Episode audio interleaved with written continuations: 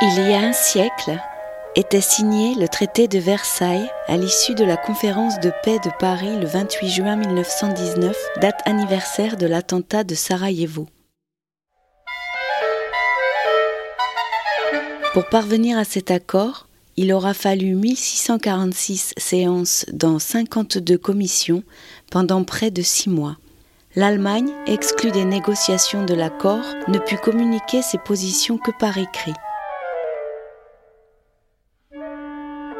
La signature du traité eut lieu dans le château de Versailles comme une réplique à la proclamation de l'Empire allemand de 1971.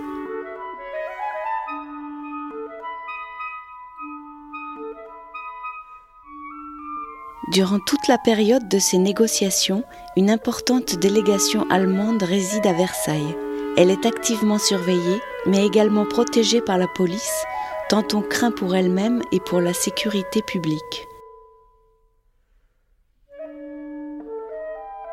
Cette période pleine de promesses est consacrée à la construction de la paix.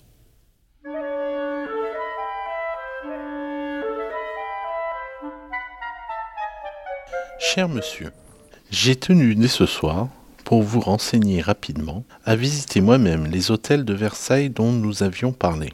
L'hôtel des réservoirs, l'hôtel Vatel, l'hôtel suisse et puisqu'il en était question, l'hôtel de Noailles, les réservoirs sont évidemment très confortables. Ils ne comptent pas moins de 220 chambres, parmi lesquelles une dizaine d'appartements fort bien, avec salle de bain et salon, qui conviendraient d'une façon parfaite pour loger les personnages marquants parmi les plénipotentiaires. L'hôtel Vatel, confortable et modeste, il arrive néanmoins bien après les réservoirs. Il comporte une quarantaine de chambres et cinq ou six appartements suffisamment confortables, trois salles de bain pour tout l'établissement. Quant à l'hôtel suisse, il est un peu inférieur à l'hôtel Vatel. Les chambres y sont petites, propre, mais très modeste, genre chambre TCF. Enfin, l'hôtel de Noailles est en réalité un hôtel de second ordre, dans lequel on pourrait tout au plus loger quelques secrétaires ou des gens de service. Il va sans dire que je suis entièrement à votre disposition pour tout renseignement complémentaire dont vous pourriez avoir besoin. Croyez, cher monsieur, à mes sentiments bien dévoués.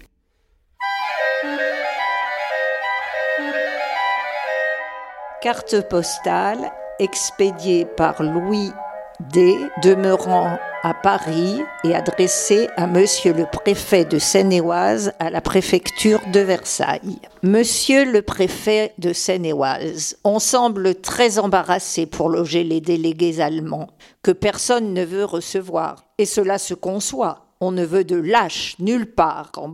Eh bien, Construisez des baraquements, copiés sur ceux de leur camp de prisonniers, et cela suffira pour ces barbares, à moins que Klotz, le Bosch naturalisé, ne veuille offrir ses appartements personnels de Paris, lui qui ne voudrait leur rien demander, trouvant que les Français n'ont pas été assez volés, pillés, assassinés, il veut les encore imposer. Sale Bosch, va. Sincère salutation, Louis D.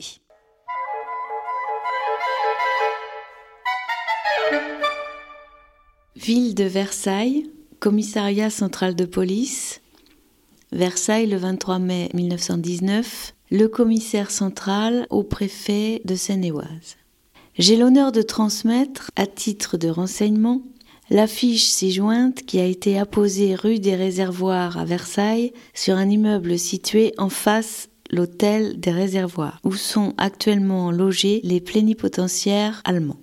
Cette affiche sur papier blanc non timbré porte avec des assassins, avec des incendiaires, avec des voleurs. On ne discute pas, on les juge. Souvenez-vous.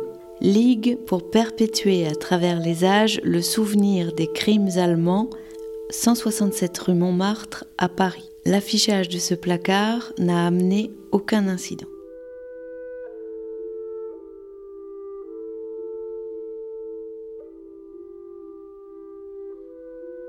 Projet d'ensemble comportant 1. La partie décorative du palais et de ses abords. 2. L'organisation du service d'ordre. 1. Partie décorative du palais et de ses abords. Avis de monsieur le préfet du département de Seine-et-Oise. Sur le palais, un seul drapeau, le pavillon français au fait et au centre de la façade. Cour d'honneur. Service d'honneur assuré par une compagnie de la garde républicaine en grande tenue, colonel, drapeau et musique, disposé dans la cour de marbre. Pas de canon allemand. Cour des ministres pas de canon autour de la statue de Louis XIV. Groupés autour du socle le plus grand nombre possible de drapeaux et d'étendards alliés, déchirés par la mitraille, décorés ou médaillés, entourés de leurs gardes et serrés les uns contre les autres, symbolisant le courage, l'union et la force. Cours dégagés complètement. En arrière des balustrades, un public choisi. Entrée sur carte d'invitation selon modèle 6 juin. Contrôle aux entrées adjacentes à la porte principale. Dans le fond, à droite et à gauche, en avant des grilles latérales, donnant sur la rue des Réservoirs et la rue Gambetta, un escadron de dragons avec la lance et la flamme. Décor. Le long des balustrades de pierre et au-dessous de chaque statue, un dragon à cheval dans la même tenue. Grille d'entrée. Rien, ni écusson, ni drapeau. Place d'armes, Dégagement de la place dans les conditions indiquées au plan, permettant d'embrasser à l'arrivée et au départ l'ensemble du décor. Au centre, six musiques militaires, une anglaise, une américaine, une belge, une italienne, deux françaises. Il faut songer au public. Les hymnes nationaux pourront être joués au passage des représentants de chaque pays allié. Les chaussées des trois grandes avenues dégagées complètement toutes les voitures officielles, aiguillées de tous les points sur l'avenue de Paris, réparées et goudronnées sur la partie intéressante du parcours, se reporter au service d'ordre. Parc de Versailles, partie réservée fermée au public.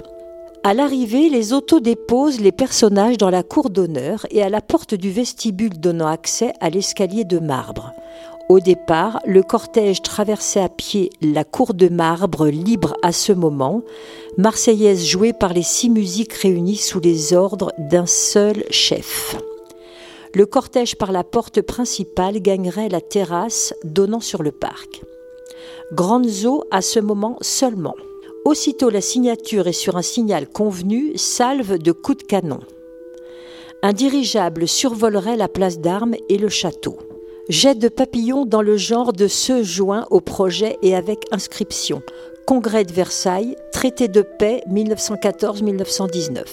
Le public aurait sa part de fête, la beauté du décor, la musique, les grandes eaux et au besoin, après le départ du cortège officiel, un défilé de cavalerie avec les escadrons de service et la compagnie de la garde républicaine.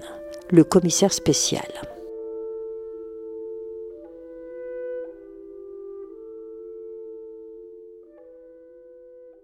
Le nommé Niedek et la demoiselle Rochaud de la délégation allemande sont sortis à 10 heures du matin pour rentrer à 11h30 à l'hôtel des réservoirs. Ils se sont rendus au magasin de la paroisse de la ville de Paris, aux Nouvelles Galeries, où ils ont fait des achats de peu d'importance, je signale pour qu'il soit donné les suites qu'il appartiendra l'incident survenu au cours de cette sortie entre le nommé Niedek et moi. Cet Allemand, dès le départ de l'hôtel des réservoirs, a commencé à se montrer arrogant et hautain. Dans tous les magasins, il a conservé cette attitude vis-à-vis des employés, qu'il semblait considérer comme des êtres très inférieurs. Aux nouvelles galeries, il a interpellé vivement un jeune employé qui lui présentait une paire de bas, ne lui convenant pas, et a dit oui, je vais les prendre. Tout de même, c'est bien pour les boches. Je suis intervenu à ce moment et ai dit au nommé Niedek qu'il n'était pas obligé d'acheter et qu'il n'avait qu'à laisser la marchandise si elle ne lui convenait pas. À 11h25, comme je faisais remarquer au prénommé qu'il était l'heure de rentrer, il me répondit On ne vous coupera pas le cou pour cela. Et d'ailleurs, si on vous dit quelque chose, vous enverrez le type vers moi et je saurais lui expliquer. Comme j'insistais pour qu'il rentrât, il ajouta Naturellement, il ne vous plaît pas de sortir avec les Allemands, pas plus d'ailleurs qu'il me plaît de sortir avec les Français. Espérons que bientôt nous en aurons fini avec ces salles. Je n'ai pas compris la suite. J'ajoute que le nommé Niedek était pâle et tremblant de colère lorsqu'il proférait ces paroles. Signé l'inspecteur Blanchet.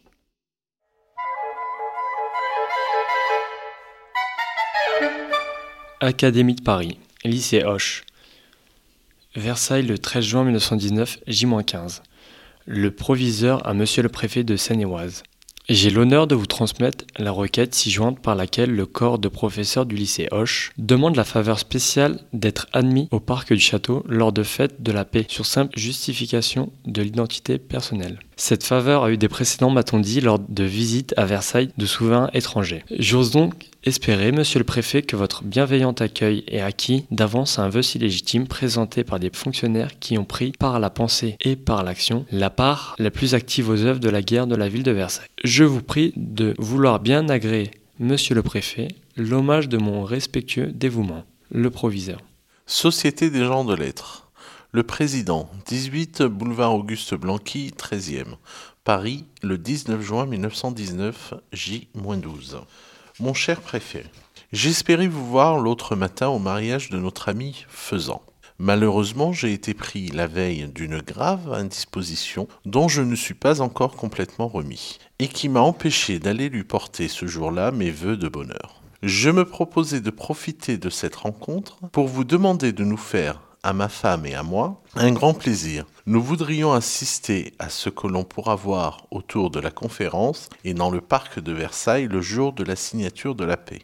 En ce qui me concerne, j'espère obtenir mon entrée à la conférence, comme je l'ai eu cet hiver et ce printemps, à toutes les séances plénières du Quai d'Orsay. Des facilités ont été refusées à la presse française pour la remise des conditions du traité de paix à Versailles et à Saint-Germain. Mais j'espère bien que la Galerie des Glaces étant vaste, on ne refusera pas à certains écrivains français l'émotion de cette minute historique. En tout cas, je tiens à prendre mes précautions pour que, au cas où notre attente serait déçue, je puisse du moins voir le plus possible de l'extérieur de ce grand événement. C'est pourquoi je viens vous demander, pour ma femme et moi, toutes les commodités qui seront en votre pouvoir pour nous permettre d'assister dans de bonnes conditions à ce qui pourrait être vu. Vous nous ferez grand plaisir. Nous vous en remercions à l'avance, l'un et l'autre, et nous serons très heureux à cette occasion de vous revoir. Veuillez agréer, mon cher préfet, avec tous mes remerciements, l'expression de mes sentiments les meilleurs et les plus sympathiquement dévoués.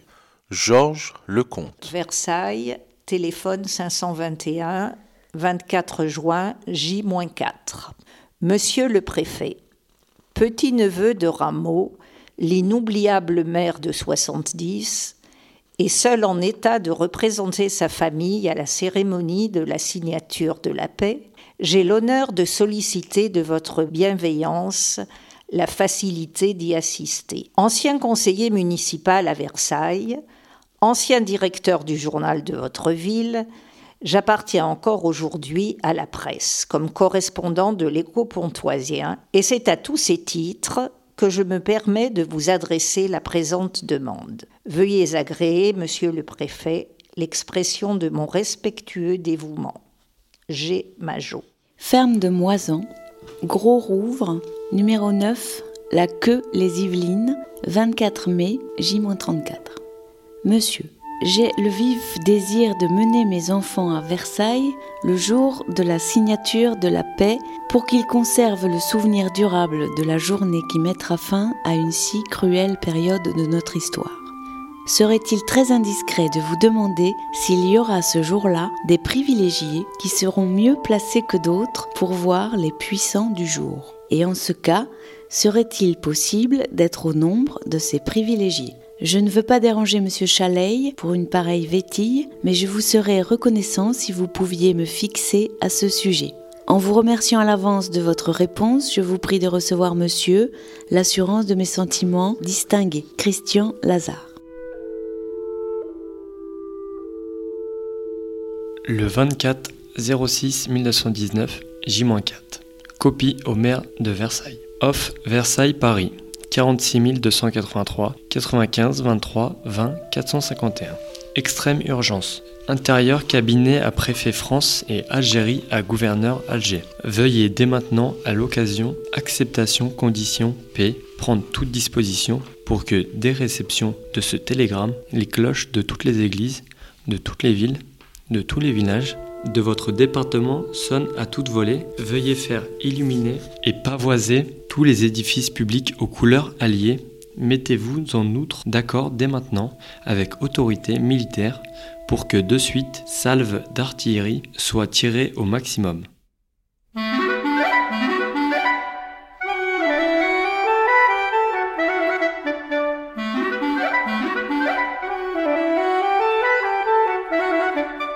Non, je ne fais pas partie du comité mémoire, mais mon mari en fait partie parce qu'il il, fait partie de la FNACA, Hein, qui est très, très active euh, sur le livre infini. Et, du coup, bah, je suis quand même indirectement, euh, il m'en parle et, c'est quelque chose qui, qui, me tient à cœur. Bon, j'ai toujours assisté aux commémorations. Les premières, c'était au cimetière. Il y a un petit monument aux morts près de la, de la vieille église de, de Magny. Il y avait quoi, euh, une dizaine de personnes.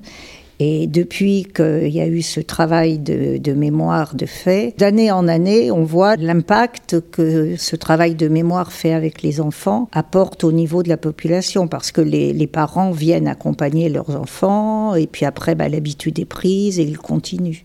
À Manille-les-Hameaux, en février et mars 2020, j'ai rencontré plusieurs membres du comité mémoire composé d'anciens combattants, eux-mêmes membres de la FNACA, Fédération nationale des anciens combattants, en Algérie, Maroc et Tunisie, et d'autres citoyens, tous œuvrant également à la construction de la paix. Une de leurs actions singulières est de piloter l'élaboration d'un livre infini.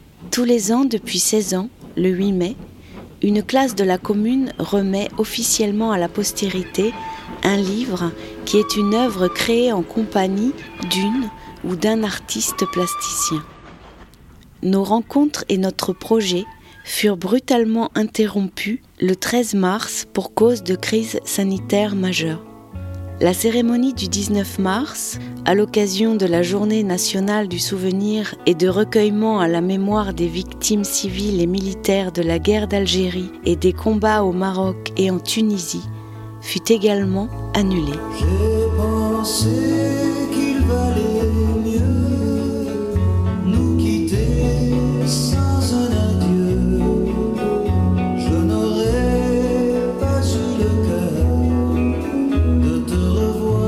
Avait plus de cinq ans que durait la guerre d'Algérie avec son cortège de souffrances et de drames, quand le 16 septembre 1959, le général de Gaulle, dans un discours célèbre, devait définir comment la France entendait achever en Algérie son œuvre de décolonisation.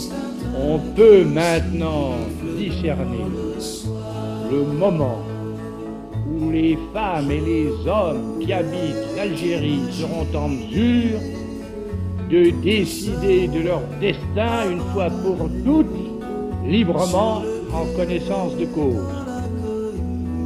Compte tenu de toutes les données algériennes, nationales, internationales du problème, je considère comme nécessaire que ce recours à l'autodétermination soit proclamé aujourd'hui au nom de la France et de la République en vertu du pouvoir que m'attribue la Constitution de consulter les citoyens, pourvu que Dieu me prête vie et que le peuple m'écoute, je m'engage à consulter les Algériens dans leurs douze départements au sujet du destin qu'ils veulent adopter.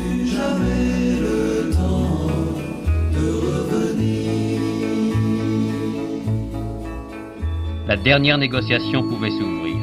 Elle s'ouvrit le 6 mars à Évian encore. La délégation française était la même que celle des pourparlers secrets. Monsieur Jox la conduisait, messieurs Buron et De Breuil représentaient avec lui le gouvernement de la France.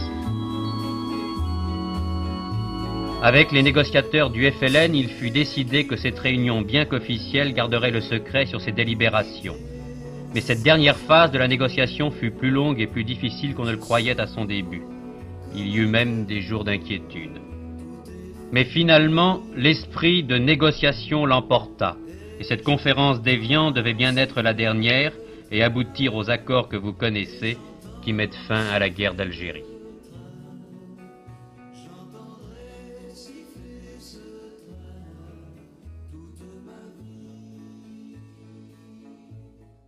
Mais c'était quelque chose. Moi, j'ai souvenir de ma maman qui regardait lors de la bataille d'Alger des rushs à la télévision. Elle sanglotait, elle pleurait, elle essayait de trouver si mon oncle n'était pas au coin d'une rue, euh, flingué. C'était horrible. Et moi, je me souviens, j'avais reçu à Noël une map monde. Et, je regardais, et ce qui m'inquiétait, j'avais pas trop idée de l'échelle à l'époque, je m'apercevais que l'Algérie était à peine euh, séparée de la France par une petite bande bleue qui était la Méditerranée. Et on avait peur de ça. Ensuite, euh, après, c'était un, peu un salmigondi dans ma tête, mais après, il y a eu les attentats de l'OAS. Il y avait, euh, j'avais un oncle qui habitait près du bidonville de Nanterre, où il y avait aussi beaucoup d'Algériens, ces pauvres gens euh, qui nous faisaient horriblement peur, enfin qui me faisaient horriblement peur à moi qui avait quoi, 5-6 ans. Les pauvres, euh, après j'ai compris que toute ma peur était complètement factice, euh, mais c'était quand même entretenu par l'angoisse de ma mère, l'angoisse de ma grand-mère concernant leurs fils et leurs frères. C'était un drôle de truc. Voilà comment moi j'ai vécu la guerre d'Algérie, comme un gosse, sans rien y comprendre et avec vraiment une grande peur, parce qu'on avait les livres d'histoire avec les, les Arabes à Poitiers, etc. Donc pourquoi pas euh, un déferlement d'Algériens sur la France euh, C'était très très très bizarre cette, euh, cette période, cette époque. J'ai mon père qui était dans l'armée française, qui a fait l'Indochine, qui a pas mal voyagé, qui a été jusqu'à Tahiti, qui a fait euh, toutes les colonies françaises à l'époque, le Sénégal et autres. Et euh, j'ai mon oncle de l'autre côté qui était dans l'armée française et après qui est rentré en Algérie et qui a quitté l'armée française pour rejoindre euh, le FLN, oui, tout à fait. Mon père parlait pas beaucoup de ces choses-là de la guerre, il, il aimait pas trop en parler. Mon oncle en parlait beaucoup et donc on passait des soirées à écouter les récits. Mon grand-père, je l'ai pas connu, mais par la transmission forcément de mes parents, enfin de ma mère puisque c'était son père, de mon oncle et tout ça, on avait quand même des récits de notre grand-père. Donc c'est vrai que par justement ces discussions, ces soirées à écouter, puisque nous on n'y participait pas, mais on était plus dans l'écoute et on n'avait pas d'autre occupation, donc c'était ça et on appréciait. Enfin, moi je voyais ça un peu comme un film, je voyais mon oncle comme un héros qui avait fait ça, mon père qui avait fait ceci, j'étais fier. Enfin c'était important pour moi d'écouter tout ça et j'en étais friand, oui, j'en étais friand. Moi, j'ai un grand-père qui a fait les deux guerres mondiales. Euh, je crois qu'il avait 18 ans quand il a fait la, première guerre mondiale. Et euh, je l'ai pas connu du tout. On m'a parlé très très peu de ce grand-père parce qu'il y avait un espèce de secret familial. Au retour de la guerre, il s'est suicidé. Chez ma grand-mère, il y avait deux carabines, mais euh, qui étaient cachées. On les a vues, mais il n'y avait pas d'armes. Enfin, c'était un truc un peu caché. Les cartouches étaient à un endroit, on savait, mais c'était plus quelque chose qui servait pour la chasse j'imagine, euh, lorsque mon grand-père était vivant. Euh, mon père a fait euh, son service militaire au moment de la guerre d'Algérie et lui il était commandant la, la, marine. Les seules choses qu'il nous a racontées c'est que effectivement il ramenait des caisses en bois d'Algérie et ça s'avérait être des cercueils. Moi, je l'ai fait le service militaire. Par contre, lorsque j'ai appris qu'il était supprimé, j'étais ravi parce que je me suis dit mon fils le fera pas. Parce que, en réfléchissant bien, c'est quand même un petit peu une perte de temps. On sort de ses études, mais il faut absolument, avant d'aller travailler, qu'on fasse ce, service. Et malgré les années de sursis, de toute façon, il fallait y passer. Bien. Après, on, parlait, on parlait de discipline. C'est vrai. Euh, moi, en tout cas, j'avais jamais été confronté à ce genre de, de règles et de discipline. Et euh, j'avouerai que pendant les classes, c'est-à-dire les, premiers mois de service, euh, j'étais un petit peu morose, euh, pour pas dire autre chose. Ensuite, après, bon, chacun, on vous trouve une place, on vous trouve un emploi. Moi, j'ai eu la chance d'être infirmier. À partir du moment où on avait les épaulettes rouges, c'était plus tranquille. Ceci dit, bon, j'ai quand même passé un an loin de chez moi à essayer de me débrouiller pour me rendre la vie un peu un peu moins pénible durant ce, service militaire. Bon, par contre, c'est vrai que en étant infirmier, c'est nous qui recevions tous les nouveaux contingents. Et c'est vrai qu'il y avait des, garçons qui venaient de coins euh, reculer. C'est méchant ce que je dis, mais en tout cas, on, on s'apercevait que c'était la première fois qu'ils quittaient leur village. Même en 1976, euh, lorsque j'ai fait mon service, il y avait des garçons qui étaient bien incapables de dire où ils habitaient. Je crois que c'était peut-être un peu une expérience pour eux pouvait éventuellement les sortir et les, et les sociabiliser. Sociabiliser, euh, bon, peut-être d'une manière un peu brutale, mais euh, peut-être leur ouvrir d'autres horizons. Euh, encore fallait-il avoir euh, quand même une âme relativement trempée pour ne pas sombrer dans les shoppings, les cigarettes et les choses comme ça. J'ai un peu honte de dire ça, mais c'est vrai que je me dis, c'était peut-être pas si mal pour justement sociabiliser quelques, quelques, quelques personnes. Et certains jeunes en auraient bien besoin maintenant, ou alors un service civique. Si tu ne l'apprends pas dans ta vie scolaire, dans la vie militaire, tu vas l'apprendre dans l'entreprise. Il y a des règlements, alors c'est plus ou moins lâche, mais je pense qu'il vaut mieux avoir les bornages, et puis tu sais, alors après tu les respectes ou tu les détournes, mais ça fait moins de mal, je pense, dans la vie que de les découvrir un peu tard, comme ça, parce que si on, si on te vire, c'est le salaire, c'est la vie de famille, etc., qui, qui en pâtit. Moi j'ai fait 27 mois de service militaire, bah, dont l'Algérie. À l'époque j'étais contre le service militaire, mais je l'ai fait parce que j'avais pas d'autre solution. Je suis d'accord pour le brassage social, je suis d'accord que ça apprend euh, les limites, mais quand même on était entouré d'une bande de fiefs féconds. Et que ceux-là, ils nous commandaient pas trop en Algérie parce qu'ils avaient peur, parce que sinon ils nous auraient envoyés au casse-pipe. Hein. Dans l'armée, il n'y a pas que des génies. Bon, là, je vois au comité mémoire euh, dont je fais partie, on a des histoires euh, assez différentes et on n'a pas forcément envie de. C'est difficile de, de, comment dire, de rassembler les gens sur des, des thèmes euh, communs et sur, sur le long terme surtout. On s'occupe surtout des, des, trois commémorations dans l'année en essayant de les faire les plus attractives possibles, les plus originales possibles, avec un, message aussi fort que possible. Ça n'est que trois fois dans l'année. En dehors de ça, après, selon les disponibilités des gens, c'est pas évident de mobiliser aussi là-dessus. Il y a très peu de jeunes déjà dans le comité mémoire, et puis on est peu nombreux par rapport à l'ampleur des objectifs qu'on pourrait avoir, qu'on devrait avoir. C'est proposer, euh, en dehors des dates de commémoration, des animations ou des activités, des ateliers euh, à la population de Mani, par exemple, euh, sur ce thème. Mais c'est déjà tellement de travail, celle du 8 mai avec le livre infini. Le 11 novembre, euh, c'est pas mal aussi, la commémoration. Le 19 mars 62, c'est plus difficile déjà, c'est pas un jour férié. Leur inquiétude à eux, c'est euh, le temps qui passe, euh, leur disparition les, les, uns après les autres et ce qui va rester après eux. Et ce qu'on peut comprendre,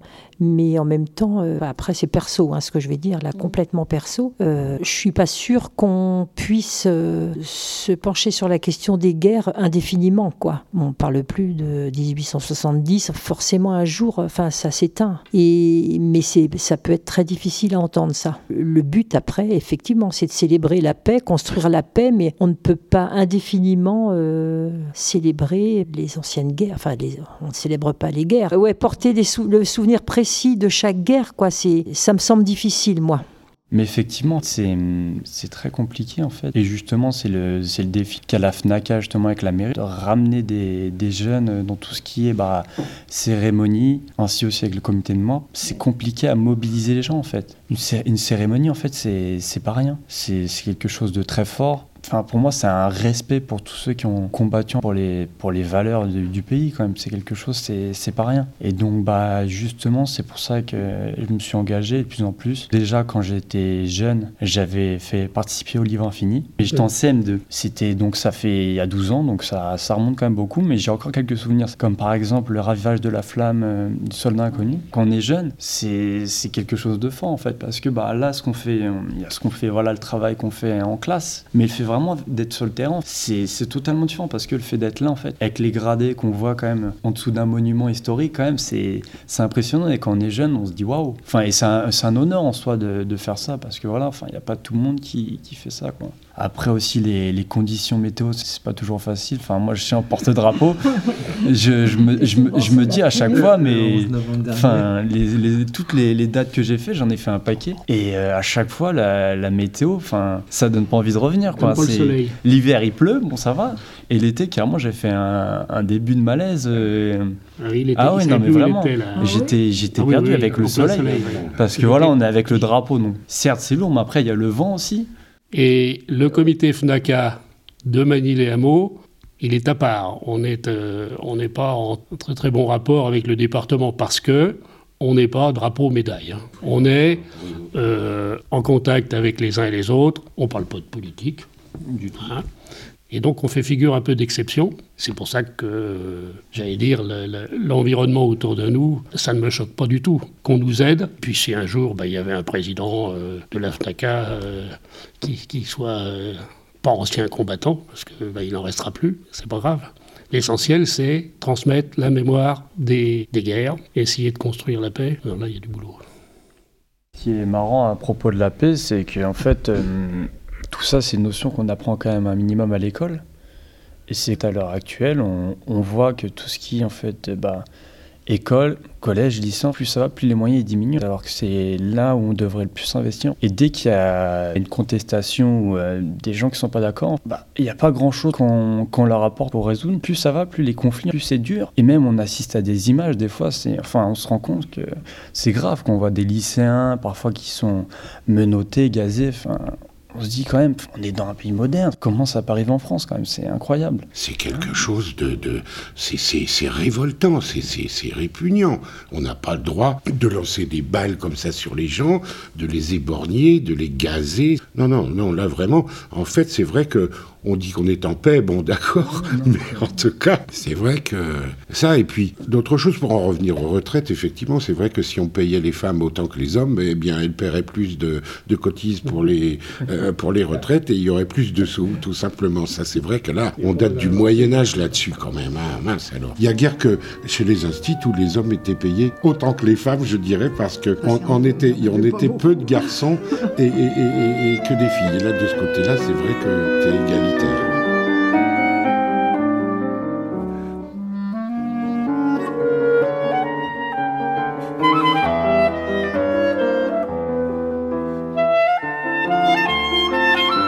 D'abord, bonjour.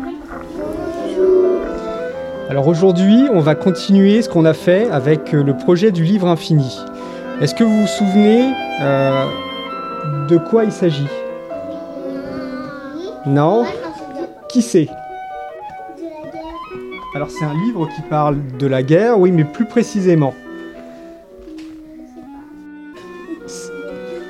En fait, c'est un livre qui va parler des anciens combattants, des gens qui sont morts, des gens qui vivaient à Manille, qui sont morts pour la France, lors de la guerre, lors des guerres.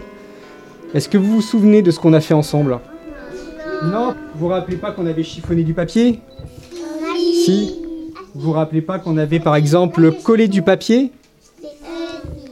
Si. Qu'on avait peint le papier de différentes façons? Oui, moi je me rappelle. Ah bah oui.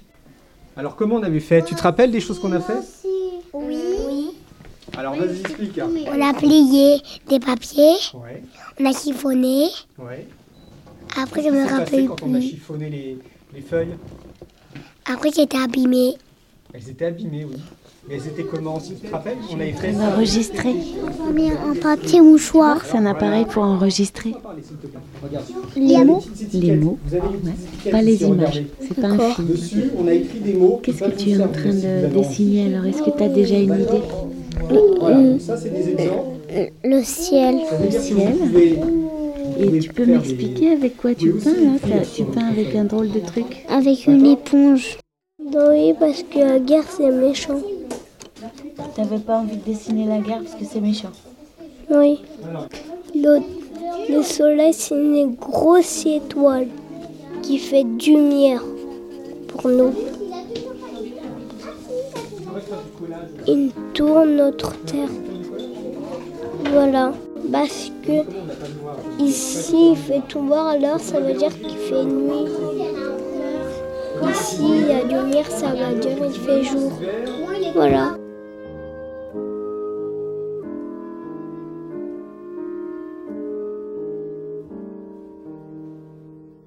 L'objectif du livre infini, c'est d'arriver à, créer quelque chose qui soit un peu unique. Euh, arriver à, créer un livre qui, soit, euh, qui puisse étonner par sa complexité avec des enfants de maternelle. Donc ils vont, euh, ils vont laisser euh, leur imagination euh, travailler. Et du coup, on, sort un petit peu du cadre du livre, c'est-à-dire que le symbole du livre existe. Donc on a un format respecté, on a un nombre de pages, on a euh, le, nom des, anciens combattants in- incrusté, mais la façon qu'il est euh, réalisé euh, varie en fonction des, enfants et des artistes qui sont rattachés au livre. On insiste plutôt sur la paix avec les petits. On peut leur dire que la guerre peut tuer des gens, des, êtres qui, qui leur sont chers. Alors évidemment, on n'insiste pas là-dessus. Et puis on fait, euh, on fait quand même un constat du monde euh, dans lequel on vit très, très localement avec des maternelles. On parle de Manille et hameaux, même euh, voire de leur quartier. on s'aperçoit qu'il est mieux de vivre harmonieusement et en paix plutôt que de se bagarrer. En fait, ça, comment dirais-je, ça, ça dépasse pas trop les limites de la cour de récréation entre les, bagarres euh, entre enfants, avec euh, lui, il est plus mon copain, mais c'est quand même mieux quand il est mon copain, etc. C'est comme ça qu'on peut commencer. Ensuite, euh, insister sur des valeurs de respect, respect mutuel, respecter son copain, même si il fait quelque chose qui nous plaît pas trop. Voilà, ça, ça, ça vole pas très très haut, mais on essaye de le de le marteler, de l'assonner, de manière à ce que l'enfant euh, comprenne justement que bon, c'est quand même mieux de vivre en paix. Non, je ne crois pas que ce soit inné. Et en fait, le travail, c'est de leur apprendre à discuter, d'être à leur écoute et de leur apprendre à être à l'écoute des autres. Et de discuter toujours et encore sur tous les sujets de la vie quotidienne qui se présentent. À l'école, là, en l'occurrence, mais plus largement euh, par rapport à leur famille, aux événements qui, qui les entourent. Euh, et montrer qu'on peut toujours parler, toujours discuter avec eux et qu'on y trouve toujours un intérêt et qu'on y apprend toujours quelque chose plus de blanc pour avoir un gris plus clair. Sans noir. Vous avez vu Ah bah non, tu vas le faire toi-même. Sinon c'est pas drôle. Tu te rappelles ce que j'ai fait Alors vas-y, fais-le. Du bleu, du vert, On va prendre des papiers, ça va être plus simple.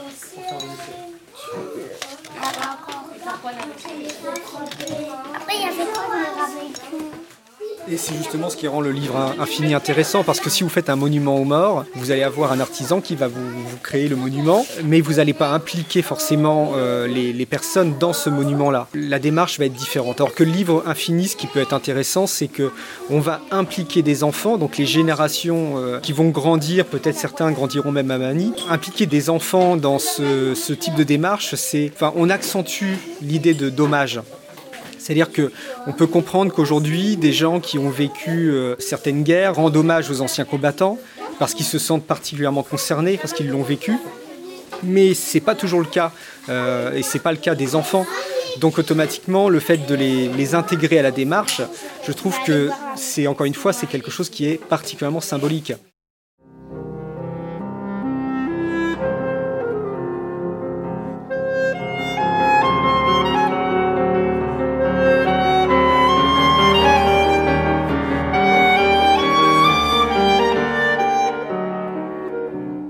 Françaises, Français, mes chers compatriotes, jusqu'alors, l'épidémie de Covid-19 était peut-être pour certains d'entre vous une idée lointaine.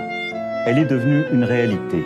Jamais la France n'avait dû prendre de telles décisions en temps de paix. Cet effort que je vous demande, je sais qu'il est inédit, mais les circonstances nous y obligent.